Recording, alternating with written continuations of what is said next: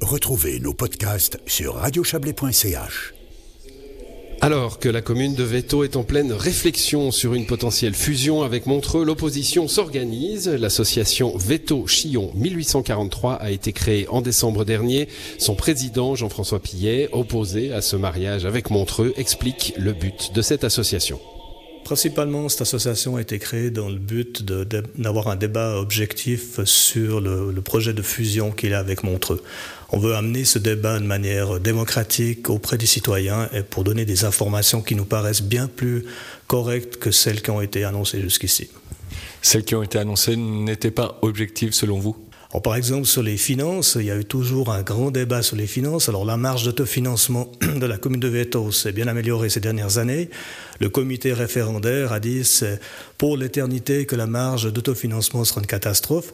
Je rappelle que le point d'imposition de Veto a été baissé de 2 points. Il est maintenant à 67,5 contre 65 à Montreux.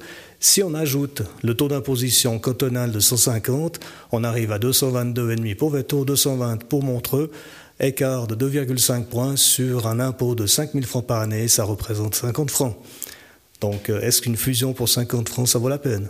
Selon vous, il n'y a pas de nécessité pour Veto, une commune de 1000 habitants, de, fusionner? En l'état, il n'y a aucune nécessité. Elle n'est en tout cas pas financière. Elle n'est en tout cas pas dans les relations qu'il y a avec euh, nos voisins. Il n'y a pas que la commune de Montreux qui est voisine de celle de Veto. Il y a aussi Villeneuve. Euh, il y a des excellentes collaborations et mieux vaut des collaborations bilatérales qu'une absorption totale. En 2018, lorsque la question a été posée à la population de Veto pour savoir s'il fallait entreprendre des, discussions en vue d'une convention de fusion, euh, presque 80% de la population a répondu oui. Est-ce que vous vous sentez être à contre-courant de la commune de Veto ou au contraire, il y a euh, des gens qui attendent d'avoir cette possibilité de l'association pour dire à quel point ils tiennent à leur village et ils ne veulent pas fusionner avec Montreux? Difficile de dire pourquoi la population a voté aussi massivement. Alors certains ont pensé qu'il s'agissait déjà de la fusion, d'autres sont dit bah oui pourquoi pas faire une réflexion et ont voté oui. Donc c'est pas vraiment un vote qui dit euh, oui les votéosiens veulent absolument fusionner. Et c'est en cela que nous voulons maintenant avoir un débat démocratique qui assure une véritable information et objective. Vous soulignez aussi le fait qu'il n'y a pas eu vraiment d'alternative à, la fusion avec Montreux. Selon vous, on aurait pu aller voir de, l'autre côté de la commune? Bah, les communes, si on les prend au milieu du Gros de Vaud, elles sont souvent entourées de trois, voire quatre autres communes. Donc le choix de faire des fusions de communes similaires, de créer des projets communs est beaucoup plus facile. Là, c'est c'est pas vraiment un projet, c'est une absorption par Montreux, euh, et c'est tout. Alors l'autre côté, on a Villeneuve. Euh, d'aucuns diront c'est un autre district, c'est pas possible. Euh, c'est tout à fait envisageable et la commune est, est d'une taille plus proche de celle de Veto, donc permettait d'avoir des discussions un peu plus équilibrées. Là, on a vraiment un déséquilibre notoire. On vous sent contre la fusion, mais si c'était avec Villeneuve, vous pourriez entrer en matière? Il aurait été intéressant de faire des réflexions parallèles avec Villeneuve, ce que j'avais proposé au conseil communal euh, il y a quelques années. Euh, ça s'est pas fait, c'est uniquement les discussions avec Montreux qui prévalent. Alors elles vont aboutir jusqu'à ce qu'on vote et ce sera intéressant de voir ce qu'il en ressort. Jean-François Pilet, euh, vous le dites, hein, il y a non nécessité selon vous de, de fusionner. Si fusion il devait y avoir, quelles sont vos craintes? Alors des craintes, il y en a peut-être de plusieurs natures. D'abord, c'est l'autonomie communale. D'aucuns diront oui, mais le village va continuer d'exister, la société de développement Proveto va continuer d'exister, certes, mais c'est la seule chose qui subsistera en termes d'autonomie. On a une capacité aujourd'hui de décision dans la commune par la municipalité, par le conseil communal. Nous sommes capables de nous prendre en main. Nous avons montré que nous, nous en sommes capables. Donc il n'y a aucune nécessité de fusionner. Donc cette perte d'autonomie est importante. S'il y en a qui veulent continuer de faire de la politique à veto, politique dans le sens de s'occuper des affaires de la commune et non pas de la politique de parti, eh bien, ils devront adhérer à un parti de Montreux pour pouvoir entrer au conseil communal. Il n'y aura pas une section de, ou un parti vétosé au conseil communal de Montreux. Ça, c'est un, c'est un leurre depuis plusieurs décennies. Il y a énormément de fusions hein, euh, parce que c'est encouragé par le Conseil fédéral, par les, par les cantons.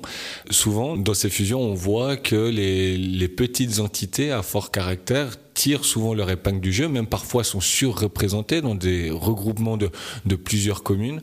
Vous ne pensez pas que ça pourrait euh, peut-être être le cas ici à Veto s'il devait y avoir fusion avec Montreux? Non, si a fusion avec Montreux, ça, ça, deviendra un village de plus dans la constellation des villages de Montreux.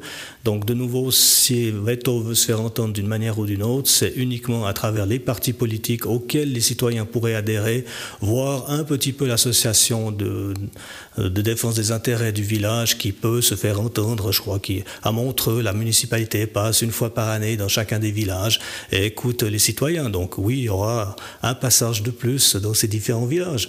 Non, avec ça, je crois qu'on ne peut pas vraiment dire que Veto sera entendu et défendu plus dans une fusion avec Montreux qu'elle ne l'est aujourd'hui. Il y a eu des ateliers qui ont été organisés par euh, la commune, respectivement le, canton, pour euh, préparer cette euh, question de la fusion. Vous y avez participé? Alors j'y ai participé et j'ai trouvé que c'était très orienté sur la fusion aura lieu, qu'est-ce que vous craignez? C'était pas vraiment de se dire dans une constellation de citoyens, dans une communauté, comment est-ce que vous, vous pensez, enfin vous, euh, donc les citoyens pensent euh, pouvoir agir, pouvoir vivre, quelles sont les attentes des citoyens? Non, c'était quelles sont vos attentes dans une commune fusionnée? Pour moi, la question aurait dû être posée, quelles sont vos attentes dans une collectivité, qu'elle soit de taille euh, vétosienne, d'une taille plus grande, mais quelles sont vos attentes en tant que citoyen? Cette question n'a pas été posée, donc c'était trop orienté sur la fusion va avoir lieu, quelles sont vos craintes? Votre association, euh, Jean-François Pilet, s'appelle Veto 1843. Pourquoi? Alors c'est 1843 Veto Chillon, qui était l'ancienne poste de Veto. Elle s'appelait euh, Veto Chillon, portait le numéro postal 1843, comme celui de Territé qui était 1842. Et la régie fédérale a souverainement décidé de fusionner ces deux postes et de créer la poste de 1820 Territé Veto.